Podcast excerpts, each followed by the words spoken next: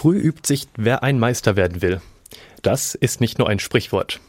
Viele Eltern möchten ihr Kind früh fördern, zum Beispiel durch Nachhilfe oder über Sprachkurse. Nicht immer muss es gleich Mandarin sein und damit für Kinder sprichwörtliches Fachchinesisch. Oft genügt es, einfach einmal eine Uni-Vorlesung zu besuchen, um zu entdecken, welche Eigenschaften Wasser eigentlich hat oder warum Wasserstoff brennt. Und manche Karlsruher besuchen dann einfach die Kinderuni des KIT. Genau diese findet seit Dienstag zum 13. Mal statt. Bis zum 20. August können Kinder zwischen 7 und 14 Jahren eine der zehn Vorlesungen besuchen. Da dreht es sich zum Beispiel um die Gestaltung einer Stadt, um Wasser, Wetter, Erdbeben, Sport, Mathematik und vieles mehr. Und am Ende siegt wieder der Fleiß und wird belohnt mit einem Unidiplom. Radio KIT-Reporterin Jennifer Watzecher war vor Ort und hat einen Professor, einen Aussteller und einige Kinder gefragt, was sie von einer Kinderuni erwarten und wie man Kinder für Forschung, Lehre und Wissen begeistern kann. Wasser ist für mich der wichtigste Stoff der Welt ein sehr nützlicher Stoff. Der kleine Theo ist eines der rund 220 Kinder, die an diesem Dienstagmorgen in den Audimax am KIT gekommen sind. Dr. Elke Luise Bahnstedt ist Präsidentin des KIT und begrüßt die Kinder. Sie hofft, dass auch dieses Jahr am Ende der zehn Vorlesungen der Kinderuni rund 5000 Kinder an den Vorlesungen über Wasser, Mond, Wetter und anderes teilgenommen haben werden. Die Kinder erleben an diesem Morgen, wie Wasserstoff brennt oder wie Dampfmaschine und Elektromobil funktionieren funktionieren. Letzteres Prinzip funktioniert über zwei Glasbehälter. Diese sind einerseits mit Wasser, andererseits mit Sauerstoff gefüllt und mit einer Brennstoffzelle verbunden. Der 88-jährige emeritierte Professor Dr. Ulrich Schneidewolf der die erste Kindervorlesung über Wasser und seine Eigenschaften hält, erzählt begeistert davon, wie ihn seine Enkel seinerzeit dazu animiert haben, Vorlesungen für Kinder zu halten. Das macht er seit rund 15 Jahren. Er stellt dabei fest, dass es tatsächlich ein Unterschied ist, Vorlesungen für Kinder oder für Erwachsene zu halten. Ganz zurückgehen ist die Frage, ob ich schon viele Vorlesungen habe. Mein Enkel, der ist jetzt 22, der kam, als er sieben Jahre alt war, zu mir und sagt, Opa, du bist doch Professor und Chemie, kannst du uns mal eine Vorlesung halten.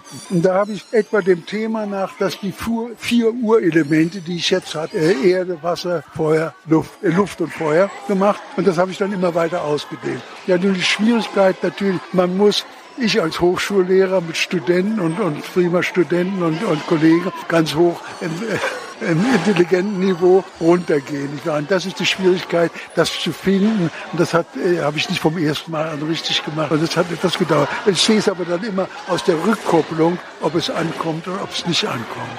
Und ich glaube, es ist ganz gut gelungen. Also jetzt der Reaktion der Kinder war nett und freundlich. Vor vier Wochen oder sechs Wochen hatte ich einen Tag der offenen Tür. Das war eine 300-Jahr-Feier, war auch der Hörsaal. Das ist auch gut an. Da hatte ich Feuer, hier haben wir das Wasser gehabt. Aber wie gesagt, immer runter im Niveau, dass wir nicht die Feinheiten da über chemische Gesetze machen, sondern nur eben Wasserstoff bildet Knallgas. Und das haben sie dann gehört und gesehen. Der kleine Erik war schon vor dem Beginn der Vorlesung begeistert vom Vorlesungsgegenstand, dem Wasserstoff, und hatte beschlossen zu kommen, weil ich war sehr interessiert an diesen Vorlesung von Wasserstoff. Das war's eigentlich. Was interessiert dich an dem Wasserstoff? Ich bin eben so ein Fan von solchen, wie soll ich sagen, Projekten, von Chemie auch. Möchtest du das später dann auch mal studieren? Eigentlich will ich Fußballer werden und Vielleicht studiere ich aber Chemie oder Informatik. Seine Mutter Thaisa sieht auch eindeutig den Praxisbezug zwischen Leben und Lehre, denn ich finde, die Kinder haben dadurch eine Chance zu sehen, was eine Vorlesung ist, wie läuft eine Vorlesung und das ist alles kindergerecht gemacht. Und das sind einfach interessante Themen, was sie manchmal in der Schule auch behandeln, aber hier haben dann ein bisschen den Praxisbezug, weil sie wirklich durch Experimente das sehen können, wie das so ist. Das KIT ist zwar schon zum Wahrzeichen Karlsruhes geworden. Viele Eltern der Kinder arbeiten auch hier. Aber nicht nur das. Eine Mutter wohnt zusammen mit ihrer Tochter erst seit einem Jahr in Karlsruhe. Sie findet das KIT als zukünftigen Studienort für ihr Kind ideal, denn wir wohnen erst seit einem Jahr in Karlsruhe, haben aber in der Zeit schon viel vom KIT gehört und haben uns gedacht, das ist mal die Gelegenheit, hier reinzuschnuppern. Für die ganze Familie sozusagen. Und wollen Sie Ihre Kinder dann auch mal aufs KIT schicken? Keine Ahnung. Ich weiß noch nicht so genau, wo die Neigungen liegen, aber es hat ja einen hervorragenden Ruf.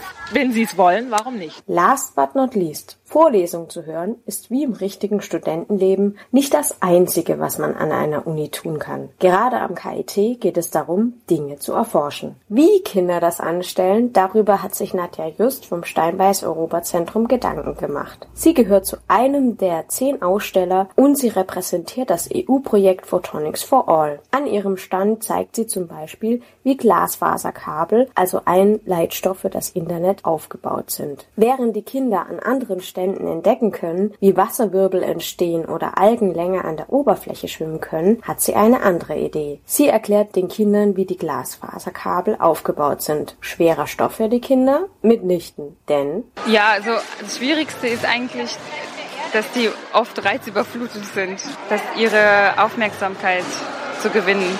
Aber dann, also wenn man das spannend genug erklärt und mit also sehr anschaulichen Beispielen, dann ist es eigentlich leicht. Also dann schafft man das auch ganz gut. Das heißt, Sie haben sich gedacht, naja, wenn ich hier das Glasfaserkabel zeige und alle haben Internet, dann ist es wahrscheinlich einfach, das zu erklären. Man muss dann auch den Bezug herstellen zum Fenster. Fenster, das, das, das weiß jeder. Dann Glas und Licht. Also warum Fenster und dann den Bezug zum Glasfaserkabel und dann zum Licht. Das ist einfach sehr schnell. Und dann zum Internet, genau. Natürlich funktioniert ein Glasfaserkabel viel komplizierter, als es jetzt hier gezeigt wird, aber das, das wird ein Kind natürlich so gar nicht verstehen. Und das ist dann ganz wichtig, das auf ganz, ganz einfache Weise runterzubrechen und diesen ganz einfachen Bezug herzustellen zu einem Fenster und zu dem Glas und Licht. ganz wichtig. Trotz aller Reizüberflutung dürften die Kinder in den nächsten Wochen spannende Entdeckungen machen. Wir von Radio KIT sind auf jeden Fall live dabei und werden abschließend über die Diplomverleihung berichten. Bis dahin allen Kindern eine gute Zeit.